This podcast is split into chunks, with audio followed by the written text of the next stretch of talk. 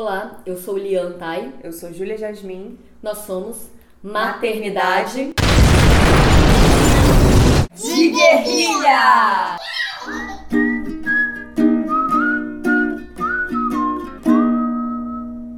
Oi, gente.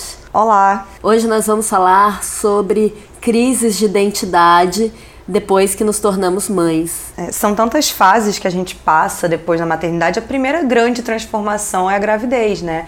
E como a cada fase que as nossas filhas vão crescendo, surgem novos questionamentos e novas crises de identidade, da gente não se reconhecer mais naquela pessoa que éramos até talvez mês passado. Como quando a gente, começando na gravidez, a gente se dá conta de que a nossa identidade é muito mais fluida do que a gente imaginava, né? Porque antes de ser mãe, cada uma tinha uma imagem de si que foi forçada a se transformar muito. É, pelas responsabilidades que aparecem, pelos hormônios que mudam, pelo corpo que vai se transformando, pelas demandas do nosso corpo, né? Primeiro para gestar um bebê, depois para amamentar, depois para deixar de amamentar. E cada, essa, cada transformação, não só do corpo, mas como das das demandas de cada fase. Das relações sociais, né? Das relações sociais, em como a gente é, é recebida nos espaços, nos trabalhos. Tudo isso muda nosso, a nossa forma de se comportar no mundo e cria várias crises de identidade, né? É, eu antes de ser mãe, eu tinha uma ideia sobre mim de uma pessoa livre. É, eu estudava cinema, é, sempre estava estudando alguma coisa, viajava muito sozinha, fazia muito, muitas coisas sozinha, ia pro cinema sozinha, viajava sozinha. Era, eu era muito livre, fazia muita trilha, escalava, mergulhava, e eu me via como essa pessoa livre. E quando eu engravidei, me veio uma crise muito grande, é, para além dos hormônios, que teve a questão hormonal, teve a depressão, teve o pânico, que depois eu entendi que eram hormonais, mas teve uma sensação de morte no sentido de a Lian que eu conhecia é, morrer. Quem era essa nova Lian? E foi um luto muito grande. Eu senti que aquela pessoa livre morria. E a mulher, quando engravida, parece que no primeiro minuto em que as pessoas sabem que ela está grávida, as relações sociais dela mudam. O homem não muda, o homem pode ser pai e permanecer com a mesma identidade, a mulher não. Então, me veio um peso muito grande de falar: nossa, eu vou ser mãe. Quando eu optei por ter, apesar de ser muito difícil, apesar de não me imaginar sendo mãe, é, era como se de repente eu fosse envelhecer 30 anos. E foi um trabalho para mim entender que eu estou envelhecendo e se eu escolher ter ou não essa criança, a gente sabe que a gente que é que tem algum privilégio pra gente é, é uma escolha, né, ter ou não. Então, assim, eu me dei conta de que mesmo se eu escolhesse não ter, eu tava envelhecendo e que eu ia envelhecer. Mas foi como se de repente aquela Lian que se considerava jovem e livre morresse e aos olhos dos outros eu virasse mãe. E aí eu vi que a ideia que eu tinha de mãe era como se fosse algo mais careta, rígido, preso, velho, e como eu tive muito medo de encaretar. Uma das primeiras coisas que me veio foi: nossa, e se eu encaretar? Eu não quero me tornar mãe e encaretar. E eu tive essa grande de crise de ver o luto por quem eu era até então. E realmente, quem eu era até então morreu. Eu virei outra pessoa. É, eu engravidei da Isis, eu era relativamente nova, eu me achava uma menina, né, de 27 anos. 26 ou 27.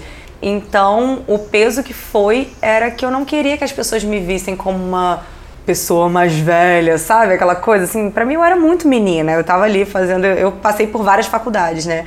Então eu tava ali recém saída de uma faculdade, entrando em outra, e eu queria ser vista como jovem, mas eu sinto que assim que as pessoas, eu demorei muito para contar para as pessoas que eu tava grávida. Eu acho que eu demorei quatro meses até contar publicamente que eu estava grávida, né? E para minha família três meses, então nem para minha família eu assumi isso. E nesse período que eu não contava para ninguém, eu já estava grávida, eu já estava sentindo as coisas, mas as pessoas me olhavam, tipo, as pessoas sentiam que elas podiam falar comigo. Eu sempre gostei muito de debates, então eu gostava de debater as ideias. E aí eu, eu lembro de uma vez na faculdade que eu debati sobre é, como seria ter um filho dentro de um casal. E como ninguém sabia que eu estava grávida, as pessoas falaram o que elas achavam, né? Que um, ter um filho é muito difícil, de um, do casal se manter. E elas debateram comigo abertamente. E aí, menos de um mês depois, eu contei que eu estava grávida. E aí descobriram que naquela conversa eu já estava grávida e brigaram comigo, porque falaram: "Poxa, você não contou". Eu falei porque eu queria ouvir a opinião sincera de vocês. Eu não queria ser tratada como uma pessoa diferente simplesmente pelo fato de eu é, tá, eu queria ouvir o mundo real. Parece que se cria esse mundo fictício, né? Que muda completamente as relações sociais de uma pessoa assim a partir do momento que ela engravida.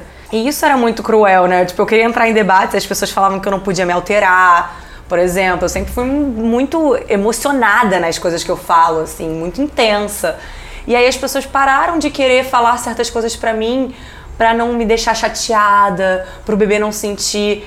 E a partir dali eu falei, cara, que sem graça, sabe, esse mundo. Eu também aos poucos fui ficando mais cansada, né? No, no início da gestação não, mas mais pra frente vem aquele momento no qual você só quer dormir. E aí realmente eu fui tornando uma pessoa mais calma muito entre aspas, né? Mais cansada, na verdade, que falava mais baixo, que enfim, não, não conseguia gastar muita energia com mais nada além do que eu já tinha que fazer, que era dar conta de trabalho, faculdade e gerar um bebê, né? E aí foi minha primeira crise de identidade, como uma pessoa extremamente energética e que fazia tudo, que topava tudo, fazia trilhas, tipo, muito parecido com a Lian, só que eu também saía muito à noite, então eu ficava até mais tarde. E aí, já na gravidez, eu me tornei uma pessoa completamente diferente, que se incomodava com todos os cheiros, então certos lugares eu não conseguia nem chegar perto por causa dos cheiros. E aí era aquela coisa, ah, se a gente for sair com a Júlia, a gente vai ter que ir para um lugar que ela quer, que ela consegue ir. E aí eu sentia que todo mundo tinha que se mexer para muito entre aspas fazer as minhas vontades. E que isso até rolou na gravidez, mas depois que a minha filha nasceu, não, não era mais assim, sabe? As pessoas não se adaptavam tanto a mim. Então eu realmente me afastei de muitas pessoas depois que a Isis nasceu. É, para mim teve esse processo de conseguir é, expor publicamente que eu estava grávida também. Eu descobri em dezembro de 2017 e levou três meses para eu expor publicamente. E não foi aquela espera que muita gente fala ah, que tem que esperar três meses, porque nesse início tem um risco muito grande de perder o bebê. Não era por isso era porque eu estava tão fragilizada emocionalmente que eu não conseguiria lidar com aquilo. Eu não tinha, eu não tinha estrutura mesmo. Para mim era muito novo. E essa coisa de assumir publicamente era meio que isso, mudar todas as minhas relações. Eu acho que pra gente que é mulher, tava pensando exatamente agora nisso, que eu não tinha pensado antes. Mas é a marca do patriarcado, né? Que Parece que quando a mulher engravida. Mas sabe a coisa da aliança, mulher casada? A mulher é o território do homem. Como o homem é, expande seu domínio ou cria seu domínio. Assim, isso é o meu território. Eu sou macho dela e de repente a mulher tá dentro daquele território. E eu acho que a gravidez é muito esse território do patriarcado. Você está no território do homem. E eu na, no, antes de engravidar, eu conheci o pai da minha filha é, três meses antes de descobrir que estava grávida. A gente ficou muito tempo juntos, muito pouco tempo juntos, e engravidamos. Então, eu era aquela pessoa livre, solta. Eu nunca fui uma pegadora, sabe? É, mas eu era muito livre. E aí, de repente, eu acho que essa coisa de engravidar me colocou num lugar que era sentido como uma prisão ou como uma, um muro. Como se as pessoas pudessem se aproximar de mim só até aqui, sabe? Até um limite. E isso mexeu muito comigo, num sentido de me sentir como se eu nunca mais fosse ser aquela mulher livre que, que eu tinha sido até então. Isso foi muito difícil. E eu lembrava da minha mãe. É, a minha mãe, quando engravidou da minha irmã, que foi a primeira filha, ela teve a neném e quando a minha irmã nasceu, as amigas foram visitá-la no hospital e levaram vários presentes para minha irmã, para neném. E a minha mãe nunca se esquece de um presente que ela recebeu que era um vestido lindo para ela. Foi o único presente que foi para ela e não para neném. E ela se sentiu tão importante, sabe? Alguém lembrou de mim. E eu lembro que nesse momento, quando eu engravidei, eu lembrei muito da minha mãe, eu entendi a minha mãe. Porque eu me senti assim: é legítimo querer existir, é legítimo querer continuar existindo. Porque a minha sensação era de que eu estava morrendo. Era de que tudo que existia de mim até então estava morrendo. E eu estava apegada àquilo, eu queria continuar sendo. E era muito difícil ver aquilo se perder. E eu pensava, nossa, é legítimo continuar sendo. E foi naquele momento que eu entendi de verdade a minha mãe, apesar de eu sempre ter é, gostado dessa história dela, né? Poxa, alguém se importou com ela, mas naquele momento eu entendi assim, ela queria continuar existindo. Eu quero continuar existindo, é legítimo continuar existindo. Então, foi a primeira crise grande assim, se eu não sou mais essa mulher livre, que era como eu me definia até então, quem eu sou? Com essa coisa de, ah, eu vou virar aquela mulher careta. O que que é aquela mulher careta, né? O que que é a mãe? Olha as imagens. Aí eu comecei a ver hoje, olhando para trás, eu vejo que eu tinha uma ideia de mãe, né, como aquela pessoa presa em casa, cheia de uma pessoa, eu acho que meio que o oposto de como eu me via, que era uma pessoa livre, uma mulher livre, e a mãe como se fosse uma figura mais velha, cheia de responsabilidades. E realmente, hoje eu sou uma pessoa mais velha e engravidar e ter criança me envelheceu muito de uma hora para outra. Não foi só a idade, mas assim, ser mãe me envelheceu muito. É, eu vejo assim todo colágeno que fugiu do meu rosto, por exemplo, mas e cheia de responsabilidade. Eu sou sim essa pessoa. E isso é encaretar. Então a gente passou, eu passei por esses momentos de não saber quem eu era. E eu vi que isso ficou muito claro para mim, por exemplo, na minha maneira de me vestir. Antes eu vestia muito vestidão solto, muita saia comprida, solta, e eu me achava super confortável. Para mim aquelas roupas eram muito confortáveis porque eram soltas. E eram tão soltas que, por exemplo, quando eu estava grávida, eu continuei usando as mesmas roupas, porque eu não tinha roupa justa. Mas aí quando a Paz nasceu, primeiro eu passei a precisar ficar com o peito de fora para amamentar.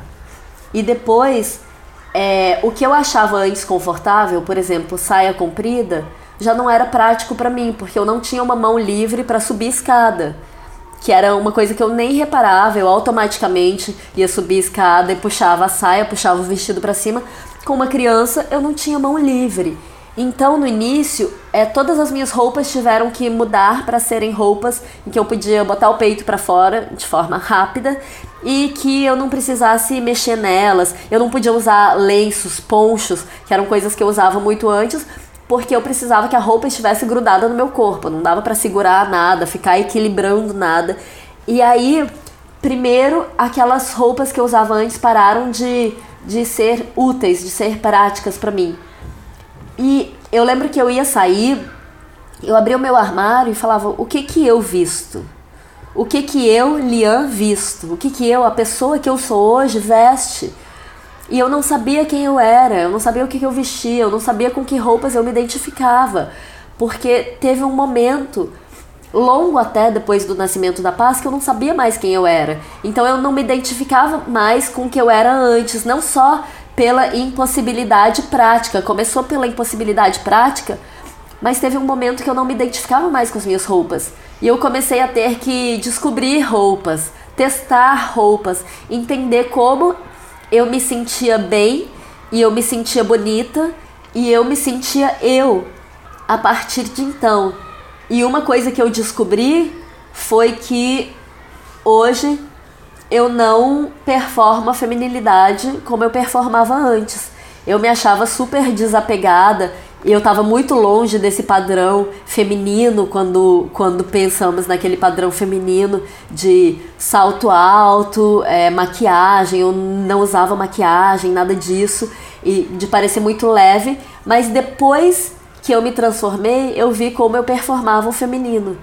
Eu vi como eu me identificava com uma performance do feminino que eu não me identifico mais hoje, que eu me acho muito mais próximo do do andrógeno, talvez não dá para dizer que eu seja andrógena, mas eu me identifico com algo muito mais próximo da androginia, muito menos performando feminino, muito menos é, marcas de gênero, como eu me identificava antes. E isso foi por esse processo da maternidade que me revirou inteiro, me fez não saber quem eu era e me fez chegar a um novo lugar. Eu usava sempre brinco.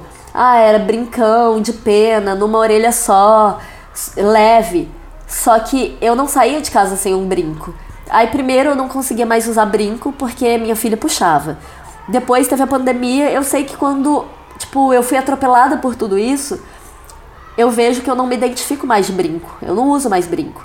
Eu gosto de estar sem acessórios. Então, assim, eu me vejo de uma maneira diferente. E é claro que eu acho que isso só expressa todas as transformações que, que se operaram em mim.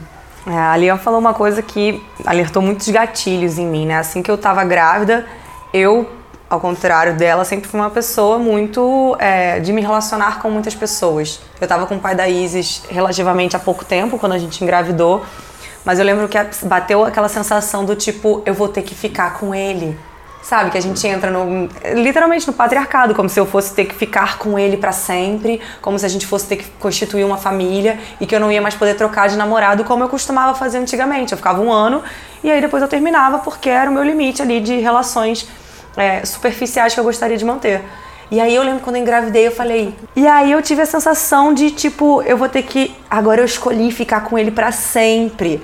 E assim, de fato é uma escolha, uma pessoa que vai estar para sempre na sua vida, né? Já que a gente escolheu ter filhos juntos. Eu não fui mãe solo, a gente fez essa decisão juntos de seguir com a gravidez, eu e o pai da Isis. E aí eu tive essa, essa sensação de que eu não teria mais aquela liberdade que eu tinha antigamente. E foi a primeira coisa que me doeu, porque pelo lado do pai, já que a gente estava junto, eu, eu comparava a minha realidade com a dele o tempo todo. Ele já tinha dois filhos com uma outra pessoa. Então ele não era como se fosse aquela coisa 100% para mim e eu me sentia completamente dele, tipo, agora é a Júlia dele. Sabe? Isso era horrível se pertencer a outra pessoa quando, quando a minha realidade anterior era extremamente livre. Tanto que assim, tava de uma faculdade para outra, eu fazia o que eu queria, sabe? Então, é, essa sensação de, não sei, de estar tá presa não só num lugar, como numa pessoa e num estado que você imagina do que quer ser mãe, eu acho que o primeiro choque é assim, o que, que eu imaginava que era ser mãe. E depois que eu me tornei, e aí os meus. Eu falava assim, ah, eu vou ser mãe, eu não vou mudar o meu jeito de ser, porque eu amo o meu jeito de ser, né? E aos poucos meus interesses foram mudando, meus assuntos, não, eu não conseguia mais falar sobre. Depois que a Isis nasceu, eu não conseguia falar sobre assuntos que não fossem relacionados a como mantê-la viva a como criar uma criança com responsabilidade, porque eu nunca tive uma responsabilidade tão grande. Então aquilo ali mexia em todos os meus sentidos e todos os neurônios que me sobravam depois das noites mal dormidas eram usados para saber como cuidar dela. Sabe, a gente chegava no parque, eu comecei a frequentar o parque onde eu conheci a Lian, aí existia três meses. E eu lembro que a gente não conseguia falar de outros assuntos sobre a não ser do nosso cotidiano com os nossos filhos, porque era tanta coisa e a gente não parava de falar, né? Aí, aí, a gente começou a engatinhar com seis meses e aí foi a época onde, onde eu conseguia falar um pouquinho menos. Mas antes disso, quando ela ainda não engatinhava, ficava no meu colo, a gente passava o tempo todo falando. E é isso, tem as transformações dela. Ela começou a engatinhar, foi um momento no qual eu tinha que ficar atrás dela o tempo todo, vendo para não bater a cabeça, que não sei o quê. E aí eu já conseguia conversar e trocar um pouco menos com as outras mães. Mas eu percebi que eu não queria fazer nada além de cuidar da minha filha. E eu que era uma pessoa extremamente social, que tinha muitas amigas, falava sobre muitos assuntos, era uma pessoa muito divertida, muito leve, que estava sempre contando piadas, de repente eu não tinha piada para contar. Eu só tinha para reclamar, na verdade, da ausência que o, que o pai dela fazia naquele momento, como não só como pai dela, mas também como um casal romântico que eu tinha idealizado. Caiu o meu mundo quando eu percebi que assim, era uma merda o nosso casal, sabe? Era muito ruim para mim. Aquele modelo de casal, de família tradicional brasileira não aconteceu, não existia. E era uma frustração muito grande. Então, cada porrada que eu fui tomando da maternidade, né, do tipo, sim, você vai ter muita responsabilidade, muda sua cabeça completamente para cuidar de uma criança. Segundo, o casal não vai ser exatamente o que você pensou que era. Frustração atrás de frustração. É, mudou a minha forma de me ver no mundo Ah, de mudar completamente meus ciclos de amizade. Eu que era uma pessoa que frequentava muito bar. De repente não conseguia. Não é que eu não tivesse ah, eu tinha como levar a Isis pro bar? Tinha, mas aí ela não dormia, mas aí eu também não conseguia conversar com as pessoas sobre outros assuntos. Então, assim, os meus interesses mudaram completamente e de repente eu me vi aquela pessoa, sei lá, dona de casa, que era uma coisa que na nossa, que na minha criação sempre foi muito rejeitada, essa dona de casa, como se fosse uma coisa submissa, como se fosse. E sim, e é, historicamente é uma posição submissa. Mas se você opta que isso é o que traz a qualidade de, de vida de criar sua filha. E claro, você tem a oportunidade de não trabalhar durante um período assim que sua filha nasce. Não deveria ser tão mal enxergada a pessoa que quer ficar dentro de casa. Dentro do nosso feminismo, essa dona de casa tinha um peso muito grande. E de repente me tornei dona de casa. Isso foi uma crise de identidade enorme. Eu tinha essa coisa antes também, né? De ser. Eu sempre fui muito da comunicação desde que eu comecei a falar. Quando eu era criança, não era. Eu era uma criança calada. Eu era uma criança que subia em tudo, mas não falava. E desde que eu comecei a falar, a partir da adolescência, eu prezo muito pela comunicação.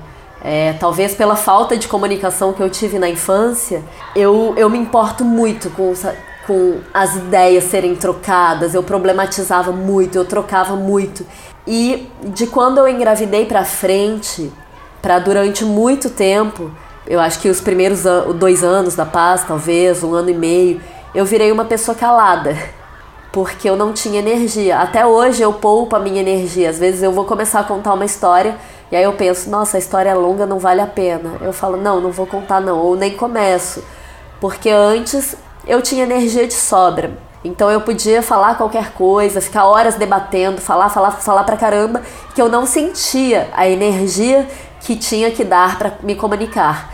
E aí, desde que eu engravidei, energia ficou uma coisa escassa. E aí, para falar qualquer coisa, demandava energia. Então, eu comecei a ser uma pessoa calada e que, quando falava, falava muito baixo. A Júlia também passou por isso, né? Então, eu falava muito baixo quando eu falava. As pessoas olhavam para mim. Eu lembro que eu fui pra festa, quando eu engravidei, eu fui pra festa de uma amiga minha. E o pai dela olhou para mim e falou: Ué, é, a gravidez também tirou sua língua, uma coisa desse tipo. Porque eu fiquei muito calada. E ser aquela pessoa que me comunicava muito e que trocava muito e que de repente era uma pessoa que não tinha o que dizer. Eu não tinha o que dizer porque eu estava fora de tudo aquilo, tudo me era muito difícil, nada valia a pena a minha energia, então eu ficava calada.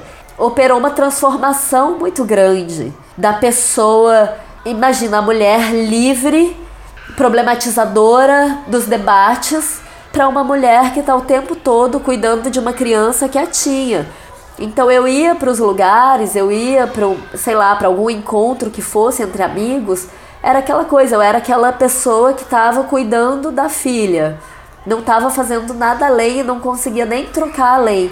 No máximo eu conseguia escutar, mas eu não conseguia falar. E de repente eu me vi sendo aquela pessoa que eu tinha medo de ser, porque a gente cria ideias, a gente se apega a várias ideias sobre nós e tem essa parte, né, da maternidade que é quando a gente se transforma muito radicalmente, o nosso corpo se transforma muito radicalmente, a gente também consegue ver um pouco de fora a tudo aquilo a que a gente era tão preso, né? Eu era muito presa a certas ideias sobre mim e ao mesmo tempo tinha muitos preconceitos em relação a outras ideias do que eu não seria. Eu não seria isso que a Júlia falou, a dona de casa, a mulher submissa que ficaria só cuidando de uma criança e como se não tivesse, como se isso não fosse super válido, como se isso não fosse super importante, como se não fosse uma, trans, uma muito potente por a gente estar transformando a partir do princípio. Então, eu vejo que eu valorizava um tipo de troca social como importante e esse outro tipo, que é exatamente o, o trabalho invisível, eu achava baixo, eu achava que não era importante o suficiente. E eu entendi esse preconceito que eu tinha quando eu me tornei essa pessoa. Então, eu tive um momento que eu só mergulhei completamente na maternidade. Eu era a mãe da paz. Eu era apenas a mãe da paz, tanto é que eu não tinha eu tinha pouquíssimas outras trocas, minhas trocas eram com as outras mães que me salvaram. Ah, essa troca com mães foi a coisa mais potente, mais salvadora da minha vida, tanto as trocas físicas quanto as trocas virtuais que eu tive. Foi o que me salvou. Mas naquele momento eu não era nada além da mãe. E a outra coisa foi que eu me tornei muito pé no chão, porque antes eu tinha uma leviandade que inclusive me fazia feliz, mas tinha uma coisa ilusória que é muito do discurso, desse discurso que se reproduz na nossa sociedade, do tipo largue o que o trabalho chato e vá ficar solto pelo mundo, fazer o que você gosta, como se fosse possível para todos, como se como se não fosse uma coisa de gente privilegiada que reproduz um certo tipo de discurso em que outras pessoas caem, do tipo, ah, eu posso viver só fazendo o que eu gosto e viver solto pelo mundo e ser feliz, e essas amarras da nossa sociedade, a gente não precisa ter coisas. Eu era muito iludida por isso. Então, eu não queria ter um, apesar de ter feito um doutorado, eu, naquela época, me arrependo muito, inclusive, não tentei um concurso. Não fiz o doutorado com mais foco em produtividade para tentar um concurso na época em que ainda era possível, porque logo depois veio o golpe, defendi o doutorado, veio o golpe, depois veio o Bolsonaro, então a gente sabe que as universidades públicas estão sendo sucateadas. Mas naquele, eu me arrependo de não ter dado mais foco àquilo naquele momento, porque eu pensava, eu posso ser só livre. Eu podia ser só livre Primeiro, porque eu tinha algum privilégio. Depois, porque eu não tinha filha. Eu era, eu vivia sozinha e conseguia ficar sozinha fazendo minhas coisas. E quando eu tive a paz, quando eu engravidei, a primeira coisa que me veio foi eu preciso de um lugar para morar, porque eu morava com uma galera. É, eu preciso de um lugar para morar, eu preciso de um emprego, eu preciso de alguma estrutura. E era aquilo que eu falei, ah, eu engravidei, mas não quero encaretar. Se for achar que isso é ser careta, então eu encaretei sim, porque eu virei a pessoa pé no chão que quer ter uma estrutura material para criar sua filha. Então, hoje em dia, o meu sonho é o sonho da casa própria. Eu virei a pessoa do sonho da casa própria. Eu, o meu horário livre, eu fico olhando sites de imóveis e sonhando em ter um espaço que seja meu.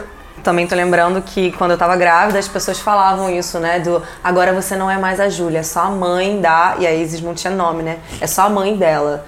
E aí eu falava, não, eu não quero ser só a mãe dela, eu não quero perder a minha identidade, né? Tipo, aquela, aquele apego que a gente tem, porque a gente foi até hoje. Mas assim, o que me irrita até hoje é como essa pressão vem de fora para dentro. Naturalmente, aos poucos, eu fui me tornando a mãe da Isis e eu fui construindo a mãe que eu queria ser. Né? Não é assim que ela nasceu, eu virei essa mãe. Assim que ela nasceu, eu não tinha nem medo que ela morresse. Sabe? Eu posso falar porque aqui é um espaço. Eu não tinha um, um super cuidado ali com ela. Eu ainda queria sair com as minhas amigas pro bar quando ela nasceu, sabe? E isso, claro, porque eu tinha um pai que estava ali do lado, né, junto aqui comigo. Mas assim, eu ainda queria ter a minha vida assim que ela nasceu. Aos poucos, a minha identidade de mãe foi sendo construída. Eu também fui entendendo mais sobre a infância. Eu fui me apegando mais àquilo, ao conceito, né, do que era ser a mãe que eu sou. Mas sempre me irritou como as coisas vinham de fora para dentro.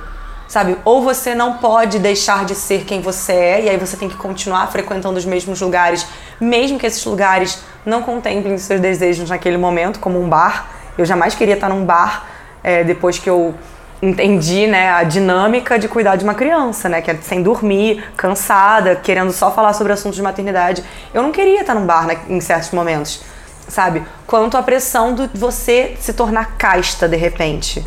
Você não pode ter desejo sexual, você tem que querer saber cuidar da sua casa. E eu nunca fui uma pessoa muito de ficar em casa, nem de cuidar da casa. Eu não sabia nem cozinhar quando eu tive a Isa. Eu sabia cozinhar o básico.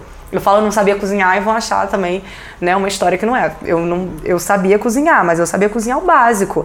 Eu aprendi a cozinhar na introdução alimentar da Isis, coisas mais elaboradas assim. Eu não, eu me alimentava pelo básico. Então assim, eu não era uma pessoa muito de ficar em casa. E tanto esses dois lados que queriam colocar em cima de mim, os dois me incomodavam, porque eu falava, cara, eu não sou nenhum nem outro. E assim, aos poucos eu me tornei o que a Isis precisava em certos momentos. E é claro, a mãe que eu queria ser, e isso para isso eu precisei sim me afastar de muitas pessoas que eu, me, que eu andava muito próxima, assim, porque eu precisava romper, matar. Eu falava assim, aos poucos eu fui matando a Júlia que era antes, porque aquela Júlia jamais teria capacidade de cuidar de um bebê, sabe? Uhum. Não é porque ah, eu não gostava dela, é porque aquela Júlia ia matar uma criança.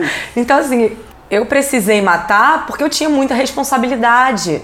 Eu precisei matar aquela outra Júlia e nascer uma outra Júlia porque de repente eu me tornei mãe, né? Tipo, eu assumi 100% dos cuidados da minha filha até os dois anos praticamente dela. O pai dela morava com a gente, mas ele estava por muitos longos períodos longe. Então eu tinha que saber fazer tudo, eu não tinha a quem recorrer além das mães do parque, que depois foram minha maior rede de apoio e que eram para quem eu perguntava tudo. A minha mãe não mora aqui perto, então eu não, eu não tinha muito essa presença de alguém na minha casa me ajudando com as coisas. Não tinha muito, não. Eu não tinha essa presença de alguém na minha casa me ajudando com as coisas. Eu tinha que saber administrar uma casa, é, uma criança e, e é isso. Mal sobrava tempo para mim nesse início, assim. E aí a primeira morte, grande morte, foi tipo: eu tenho que matar a Júlia. A Júlia não, não morreu aos pouquinhos, assim. Foi uma coisa muito repentina quando eu comecei a me dar conta de todas as minhas responsabilidades cuidando de uma criança, dentro de um casamento que era completamente diferente do que eu tinha imaginado antes, com muito menos apoio do que eu imaginava ter a minha filha. E eu tinha a ideia de que eu voltaria para a faculdade assim que ela fizesse seis meses.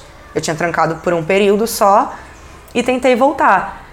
E aí eu vi que não dava para voltar, né? A, a minha vida não, não tinha quem ficasse com a Isis com segurança e com a tranquilidade que eu precisava para poder me dedicar à minha faculdade. Minha faculdade era de segunda a sexta. Eu não podia puxar poucas matérias. Ou eu puxava tudo, ou eu não voltava para a faculdade. Era período fechado, que eles chamam. Então, é, eu também achei que eu ia ser aquela mãe mais desapegada, né? Ah, deixa, tem alguém para deixar seu filho, deixa. Mas eu falava, cara, essa pessoa nem conhece direito a minha filha. Não tem como deixar minha filha com qualquer um. E aí foi ganhando um, um peso diferente, né? Ser a mãe dela. É, eu amo essa criança, né? Aos poucos você vai vendo o quanto a criança merece ser bem cuidada e como eu, como mãe, preciso ser a chata que vai garantir que ela vai ser bem cuidada. Então eu entrei numa fase na qual eu me tornei muito chata. Além de não dormir, o que já deixa, já me deixa extremamente mal-humorada, eu me tornei a pessoa que devia garantir os direitos da minha filha porque eles não vinham naturalmente. E isso era uma coisa inimaginável, eu não sabia disso antes de me tornar mãe.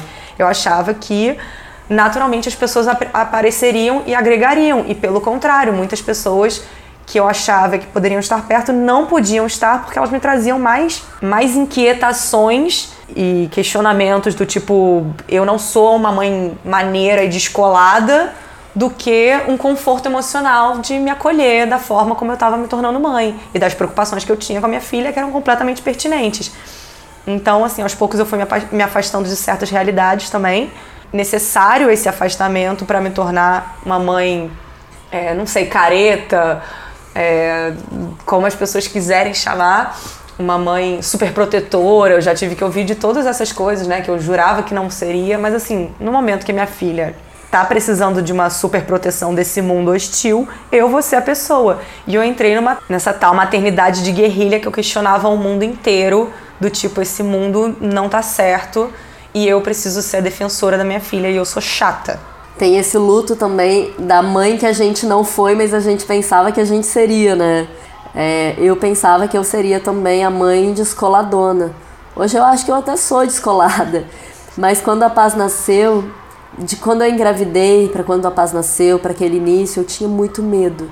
Tinha muito medo, muito medo. E eu era aquela pessoa destemida que escalava qualquer coisa, sem medo nenhum, e não, e, não entendia as pessoas que chegavam num lugar e falavam, ah, eu tenho medo. Eu não entendia, porque eu saltava dos lugares, pulava, subia, fazia tudo. Então, é, dessa pessoa completamente destemida, que era tida por muitos como a maluca que fazia as coisas, eu comecei a me subir adrenalina para atravessar a rua. É, veio um medo que eu tenho certeza que é hormonal e que hoje está um pouco superado, mas um pouco ficou para sempre. Agora eu tenho hormônios de mãe. Mas eu tive durante um tempo assim medo. Por exemplo, eu sempre me manifestei muito politicamente. a paz nasceu e logo em seguida, pouco tempo depois, foi a eleição que elegeu o Bolsonaro. Eu não tinha coragem de. Eu não usava camisetas, eu não usava adesivos, não usava broche, coisas que mostrassem meu posicionamento político, porque eu tinha muito medo por ela. E não era medo apenas de sofrermos uma violência física, era medo de ela receber um ódio que ela não merecia. E eu era a pessoa que antigamente dava minha cara tapa para tudo, que me metia em todos os debates. E depois que ela nasceu, eu queria muito protegê-la daquilo, eu tinha muito medo. Eu tinha muito medo meio que de tudo, assim, eu protegia muito ela, mas quando começou a pandemia, eu já estava num momento que estava virando a mãe descolada, já tinha virado a mãe descolada. E quando começou a pandemia, me bateu uma. Nossa, no início falava que era tudo sobre lavar a mão. Eu falei, eu nunca mais vou ser a mãe que eu achei que eu seria, que acha que a filha pode ficar livre brincando. Agora para sempre tenho que controlar o movimento dela. Ainda bem que passou dessa fase, a gente entendeu que é uma doença respiratória, mas teve um luto assim de a mãe descoladona que eu achei que seria para uma mãe medrosa. E depois eu fui virando a mãe mais descolada assim, porque a gente vai ganhando segurança, os hormônios vão se transformando, mas a gente vê assim como a gente passa por várias transformações à medida que nossos filhos também vão se transformando, né? Eu era uma mãe quando ela era pequenininha, eu era a mãe chata. Exatamente a mãe chata. E aí me veio à memória toda a minha infância e como todas as mães eram chatas e os pais eram legal, legalzões com exceção dos meus pais. A minha mãe sempre foi a mãe legalzona e o meu pai era o pai bravo. Mas as outras famílias sempre era a mãe chata. E o pai era muito legal, o pai era descoladão. E começou a me vir à cabeça isso. Por que, que as mães sempre são chatas? Olha essa carga que elas carregam. E eu virei a pessoa chata. Eu, eu virei a pessoa que reclamava, que brigava, que o que o pai fazia nunca era o suficiente, porque não era porque para mim não dava, porque eu tava sempre muito cansada. Até, até hoje, sabe? O cansaço eu acho que não foi completamente embora. Eu me peguei falando ontem é, sobre como as pessoas que trabalham comigo devem me achar uma antipática. Porque eu chego em todo o trabalho morrendo de sono, então eu fico quietona e não interajo. Até gostaria, até escuto assuntos legais, mas não tenho energia para interagir. E aí, naquele momento, eu virei aquela pessoa chata porque eu estava sempre muito sobrecarregada. Ainda bem que eu acho que a chatice foi passando à medida que eu comecei a ter rede, que foi o pai estar mais presente, mas a escola também é uma rede e tanto. É, um marco muito grande foi quando a Isis fez dois anos e começou a gostar de ficar com o pai. E aí, automaticamente, com aqueles sorrisos, com tudo, ele também passou a ficar mais tempo com ela. Ele falava assim: agora eu consigo fazer as coisas com ela. E o ódio é que me dava. Um dia eu falei para ele: eu fiz mesmo sem conseguir. Você acha que ela estava sempre bem comigo? Você tinha essa impressão?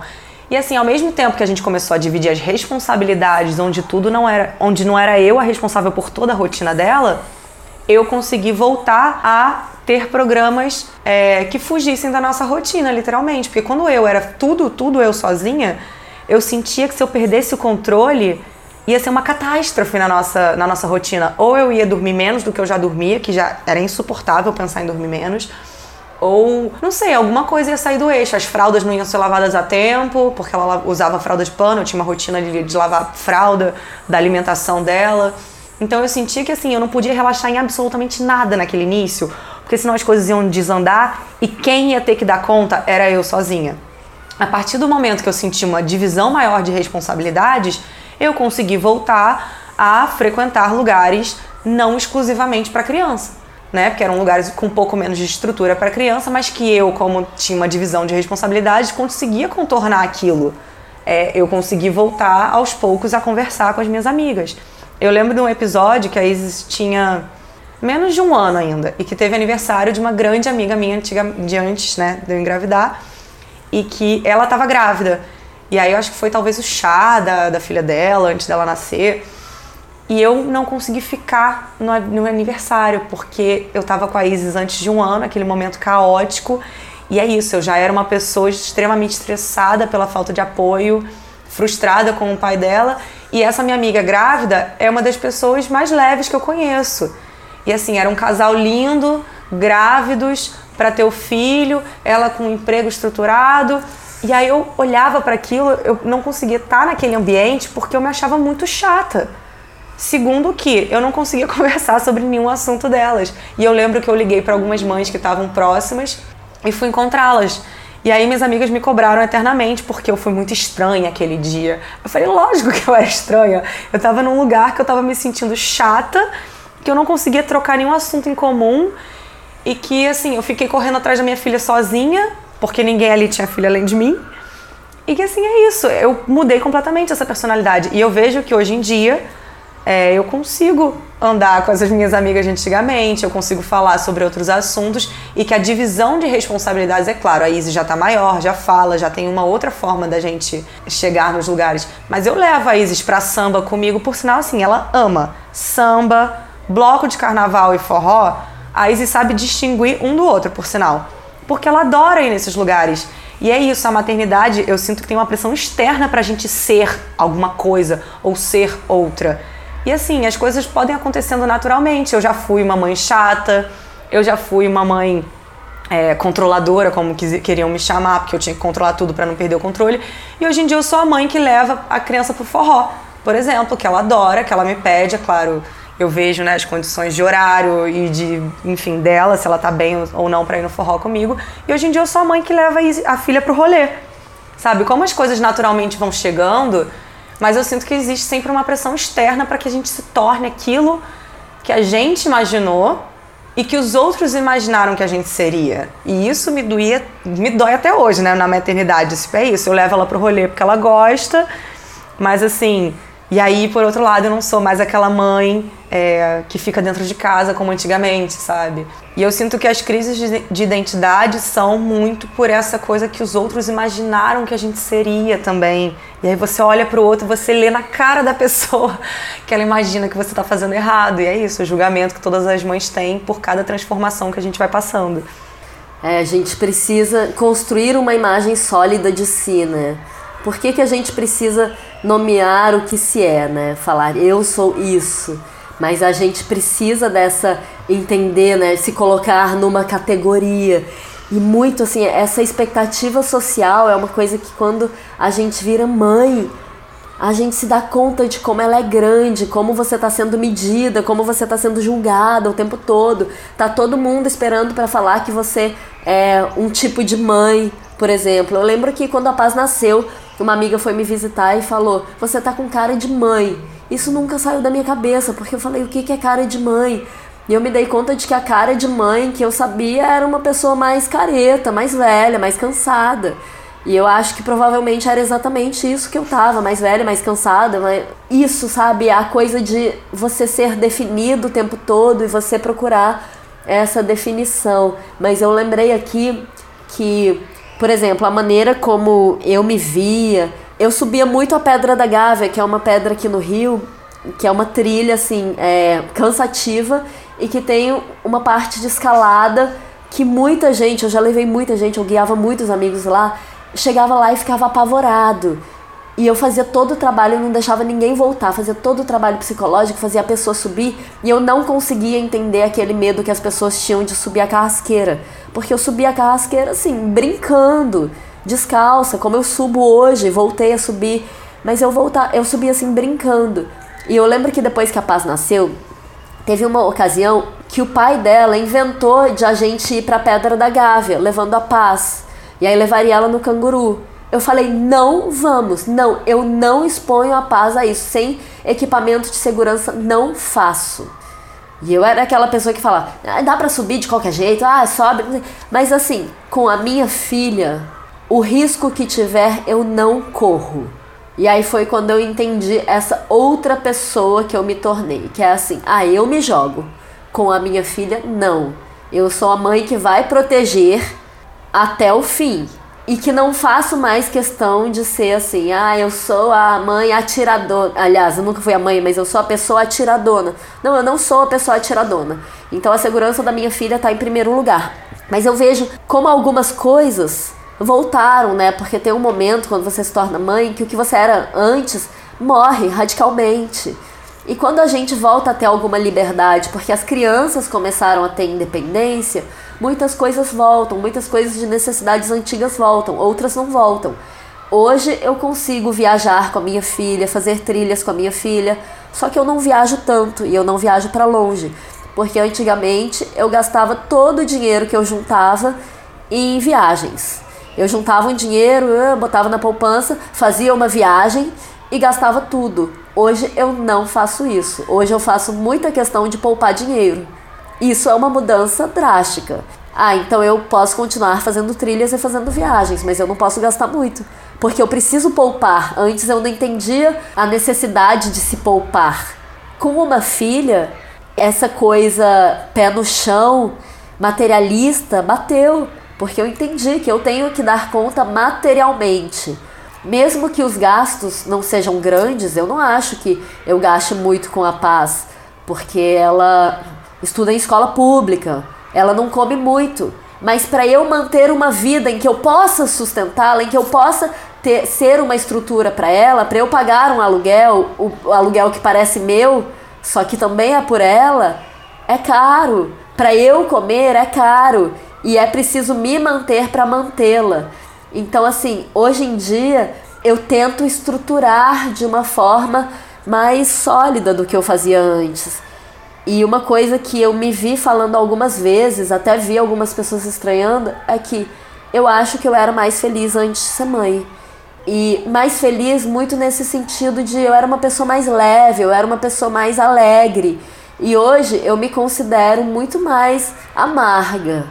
Eu me considero uma pessoa mais crítica, mais amarga. Eu acho que eu entendi muito mais da estrutura social, eu entendi muito mais do patriarcado e eu era muito ingênua. E a ingenuidade me dava uma leveza, me dava uma alegria que eu acho que eu não tenho muito hoje. Eu acho que eu sou uma pessoa hoje mais pesada e menos feliz nesse sentido de leveza e alegria do que eu era antes. Mas eu gosto mais de quem eu sou hoje. Eu gosto mais de do que eu enxergo hoje. Eu gosto mais de poder enxergar tudo que eu enxergo hoje e de fazer da maneira que eu faço hoje. Eu gosto de, nesse momento, não ser ingênua como eu era. Agora, por outro lado, é, às vezes eu falo isso, né, que eu era mais feliz antes e que eu acho que eu sou mais amarga hoje. Outro dia eu estava conversando com uma amiga minha e ela falou: Eu vejo o contrário em você. Eu acho que você hoje é muito mais doce. E é uma coisa que eu achei engraçado, né? Eu acho que eu nunca me considerei uma pessoa doce, na verdade. Mas eu vejo que toda a doçura que eu tenho é da paz. O meu tom de falar com a paz foi um tom que a minha família estranhou muito, porque a minha família é aquela que todo mundo fala alto. E de repente eu sou super suave para falar com a paz. Então, assim, nasceu uma doçura aí e a minha amiga me falou: não, mas não é só com a paz. Eu acho que você se tornou uma pessoa mais doce tem aquilo, né, que as pessoas veem na gente que a gente não vê também. Talvez. Eu sei que ao mesmo tempo em que eu vejo esse peso de, do choque de realidade que foi feito em mim, por outro lado também nasceu uma doçura. É possível que tenha nascido essa doçura, porque é, em relação à minha filha eu vejo completamente, né, a ternura, é, tudo isso que talvez tenha nascido para ela, mas talvez reverbere, né? É, eu passei a odiar muito mais os homens depois que eu tive filho. Eu também. é, tem essa doçura que foi assim, eu, a partir do momento que eu estudei comunicação não violenta, eu comecei a entender muito a minha estrutura, da minha forma de falar com as pessoas e das minhas relações em geral. Não só com a minha filha, mas as minhas relações em geral. O que, que eu planto e o que, que eu colho da forma como eu falo.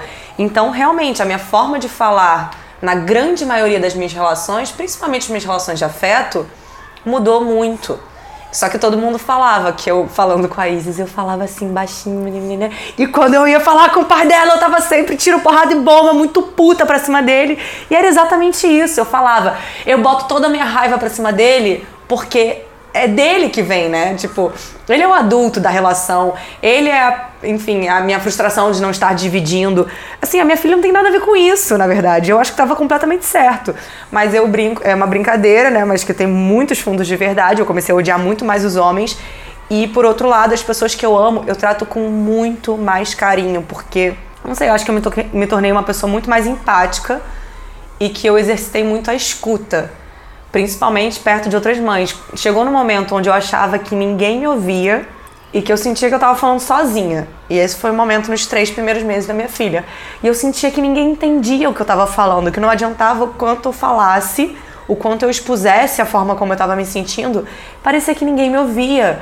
Parecia que eu não existia mais no mundo. Até eu encontrar as outras mães e a gente ter uma troca, eu falava, cara, sabe, parece que eu renasci. Agora tem pessoas que me ouvem, que me escutam. E a importância das trocas naquele momento foi tão grande, né?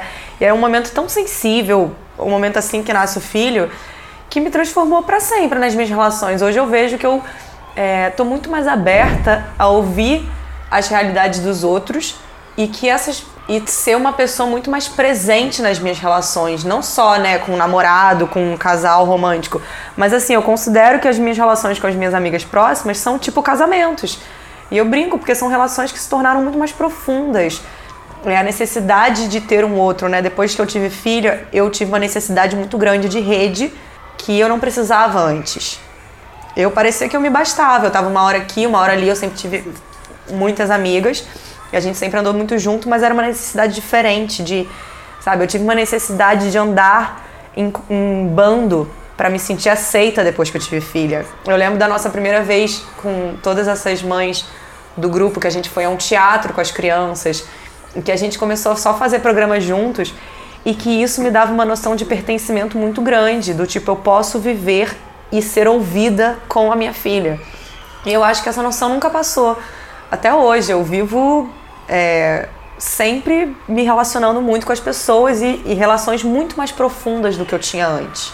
É uma coisa que dá uma baqueada na nossa noção de identidade para quem nós éramos, né, de nos considerarmos pessoas muito independentes, para chegar um momento que a gente depende sim. A gente depende, não tem como fazer sozinho. Essa coisa de criar uma criança não tem como fazer sozinho, a gente depende sim. E aí você assimilar aquela dependência para uma uma possibilidade para você. Eu posso ser inteira e depender de outras pessoas. Eu posso depender de outras pessoas se depende de outras pessoas. E a, no início eu acho que isso foi muito difícil para mim, depender. Depender do pai dela. Eu dependia do pai dela para tudo, porque eu tava o tempo todo com ela. Se ele não fizesse comida, eu não comia. Se ele não limpasse a casa, eu ia morar em meio ao lixo porque eu não tinha como fazer, eu tava com ela o tempo inteiro, inteiro. Então, era isso, né? Você abrir mão de certas noções de si, muitas pauta muito pautadas por certas vaidades também, né? Certos preconceitos, certas vaidades e se abrir para outros você alguns que a gente não gosta, alguns em que a gente foi colocado naquela situação, né? da mulher que se anula como se ela fosse se anular, né? Como se ela não fosse anulada, como se ela não tivesse possibilidade de viver de outras maneiras, outras coisas, para você encontrar outras possibilidades de si. É, eu lembro que quando a minha filha nasceu, quando ela era muito pequenininha, eu fiquei dois meses na casa dos meus pais. E aí a minha mãe e a minha irmã ficavam me olhando com a paz no colo e ficavam assim: Nossa, a Lian é ótima mãe. Nossa, a Lian é ótima mãe, você é ótima mãe. E elas ficavam muito espantadas, porque eu sempre deixei as plantas morrerem. Porque eu podia até cuidar das plantas, mas depois eu viajava e elas morriam. Então, assim, sempre deixei as plantas morrerem. E elas não esperavam eu ser aquela mãezona tão presente na vida da minha filha. E eu achei engraçado aquilo, porque eu sabia que eu seria uma ótima mãe. Eu sabia que quando eu tivesse um filho, eu seria super presente porque pela minha história de ser uma criança negligenciada, era uma coisa cara para mim. Você cuidar de uma criança, você atender às suas necessidades e você escutá-la. Mas elas ficaram espantadas porque elas conheciam aquela Lian que não era mãe. A Júlia falou que começou a odiar muito mais os homens, né? A gente, a gente se tornou pessoas mais doces, mas não com homens. Isso é uma total verdade, assim, tanto em relação a homens quanto a relacionamentos. Eu acho que eu tinha uma visão muito mais romantizada de relacionamentos. E a gente tem essa ideia, né, de que você casa, você tem filhos, e aí se você tem filhos com alguém, você tem que ficar com aquela pessoa para sempre. Por mais que a gente esteja em 2022 hoje, por mais que seja super comum, como não era na minha infância, é casais separados, todas essas coisas, é, eu vi que eu era presa a essa ideia também. Eu engravidei desse cara, agora vou ter que ficar com esse cara e dentro daquela relação romantizada, né, de que você tem que ter um romance com o cara para sempre e tal. E aí isso foi uma porrada tão grande na minha cabeça que depois que eu entendi essa dinâmica do casamento, depois que a gente se separou e depois que a gente voltou a viver juntos, é para mim foi outra parada. Foi outra coisa, foi assim, essa história de família tradicional brasileira, de casamento num certo modelo, de um modelo de relacionamento, é, tudo se relativizou, tudo, tudo, tudo. Eu me achava a pessoa que, ah, eu não conseguiria ter um relacionamento aberto, porque eu sou taurina, sabe? Esses, esses rótulos aí que a gente se prende, né? Eu sou ciumenta. E aí eu parei para pensar, peraí, eu acreditava que eu não poderia viver isso porque eu aprendi que amor é isso entendendo que amor não é isso, que amor não é propriedade, que amor não é exclusividade, que se pode sim amar mais de uma pessoa, por que eu não poderia viver isso? Então isso foi uma coisa que mudou completamente, assim, quando eu vi que aquela estrutura não servia, não serviu, não deu certo, aquele aquela ideia da família tradicional brasileira, mesmo sendo de esquerda, mesmo sendo contra essa história de família tradicional brasileira, como estava enraigada em mim. E aí eu vi que tinha falido, que não dava, que não funcionou comigo. Eu comecei a me abrir para possibilidades, para pensar sobre outras possibilidades de relacionamento que eu nem vivo, mas que me são uma possibilidade. E eu comecei a entender também é, eu sempre entendi que a minha heterossexualidade foi construída. Eu sabia que foi construída.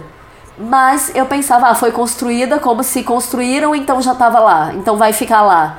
E aí eu falei, não, essa coisa de ah, eu ser hetero, heteroafetiva, quem disse? Isso foi uma construção. Eu não acho, hoje eu não acho mais homem essas coisas, sabe? Eu não sei se eu sairia de um casamento pra, com homem para ir para outro casamento com homem. Eu não sei se eu quero esse modelo. É, família tradicional brasileira heterossexual afetiva. Hoje tudo se relativizou, tudo. Eu não me considero mais heterossexual e monogâmica, apesar de estar em um relacionamento monogâmico. É engraçado que assim, a minha forma de amor com a minha filha conversa muito com a não monogamia. Agora vamos lá. Eu, na minha maternidade, nunca quis uma maternidade é, onde eu seria a única responsável pela minha filha. E aí, é claro que inicialmente eu pensei isso com o pai da minha filha. É, não rolou tanto no início uma divisão muito boa de tarefas, mas no parque, a gente com um grupo de mães, eu lembro que a Lian tinha muito essa iniciativa de cuidar dos bebês das outras também. Naquele momento onde os bebês são muito pequenos, então não tem muito essa troca de bebês, né? Tipo, não é tipo depois dos dois anos que vai com qualquer pessoa. Era um momento onde eu não deixava ninguém na rua pegar meu, na, no pé da Isis. Então, assim, dentro do parque a gente começou a exercitar. Mas ao longo da minha maternidade ao lado da Lian, a gente começou a dividir os cuidados das filhas. E isso não fazia eu me sentir menos amada pela minha filha. Né? Então, assim, se no amor de amizades e de maternidade e meu com a minha filha o amor só se multiplica quando a gente tem outras relações íntimas e profundas e que são muito profundas, né? Hoje em dia eu, eu, tenho um amor muito grande. Às vezes eu confundo qual é a história que era da Isis ou que era da Paz, sabe? E eu realmente considero esse nosso amor assim expandido. Então, a partir do momento que chegou esse tema da não monogamia, foi um tema que foi muito levantado recentemente e eu comecei a questionar porque dentro dos relacionamentos a gente se prende a estar com uma pessoa só. Por que, que amar mais de uma pessoa seria dividir o amor e não multiplicar? É claro que eu não estou falando que eu estou pronta para isso. Mas assim, a maternidade mudou a minha forma de amar as pessoas também. Mudou a minha forma de, de entender o amor, de me sentir amada. É, também porque durante o início da maternidade eu me sentia completamente desinteressante para as outras pessoas. E teve uma virada de chave agora principalmente né, depois que foi talvez a minha decisão de me separar do pai da Isis, no qual eu me sentia super interessante para todo mundo. Eu sentia que eu, com a mãe que eu tinha me tornado, era uma pessoa muito interessante para os outros, sim. Ao contrário do que eu imaginei daquela Virgem Maria, né, que foi durante o tempo a visão que as pessoas tinham de mim, hoje em dia eu sou uma mulher muito interessante, profunda e que essas relações, é, agora é claro que eu consigo me abrir para o mundo, né, que a Isis está muito mais independente, as minhas relações podem ser muito mais profundas com outras pessoas, né, porque a minha filha está na escola, eu tenho muito mais tempo, é, eu tenho uma segurança de que o pai dela hoje em dia chega junto e cuida dela bem, sabe? Ou ele, ou quando eu preciso também deixo com a Lian, com o pai da paz. Então, assim, essa segurança também, agora eu consigo me abrir para o mundo e eu consigo ter relações profundas e eu me sinto interessante de novo. Eu acho que minha última crise de identidade, a qual eu ainda estou passando, é voltar a me sentir muito interessante para o mundo. Sabe, como eu lido com isso agora que eu sou interessante para o mundo e que o mundo voltou a ser interessante para mim. Não só as pessoas e relacionamentos amorosos, mas projetos que não falem mais sobre maternidade, tudo, né? Tudo que te dá tesão que agora saiu do, do assunto só sobre maternidade. Eu acho que foi justamente isso que aconteceu comigo. Eu achei que virando mãe, imediatamente eu fosse desinteressante para o mundo e desinteressante como mulher. Desinteressante eu estivesse fora do mercado afetivo sexual. E quando eu me separei, quando a Paz tinha um ano e meio, eu descobri que não, e aí foi uma coisa que eu resolvi que eu não abro mão, sabe? Estando junto ou estando separado, eu não abro mão de saber que eu não fui ainda, sabe? Não sei se um dia serei, porque a gente sabe que a nossa sociedade é cruel com mulheres, mas que eu não fui ainda descartada desse das, das possibilidades afetivos sexuais e eu tinha certeza disso. Isso era uma coisa que me doía. O pai da minha filha é muito mais novo do que eu e na época que a gente se separou, eu pensei, cara, ele vai voltar pro mundo assim, facinho. E eu fui descartada. E aí de repente eu descobri que não, que eu ainda sou interessante, que as pessoas se interessam por mim, que as pessoas se aproximam de mim. Eu falei, opa, disso eu não abro mão, isso é caro para mim. Eu saber que eu não fui descartada do mercado afetivo sexual da nossa sociedade. É, essa coisa de se sentir menos mulher, né? Nossa, bateu muito forte em mim. E a coisa de você falando sobre criança, né? Como a gente descobre com as crianças essa, é, essa multiplicidade do amar é muito louca, porque eu vi que eu tenho um carinho pelos amiguinhos da paz que eu não tinha antes pelas outras crianças, antes de ter filha.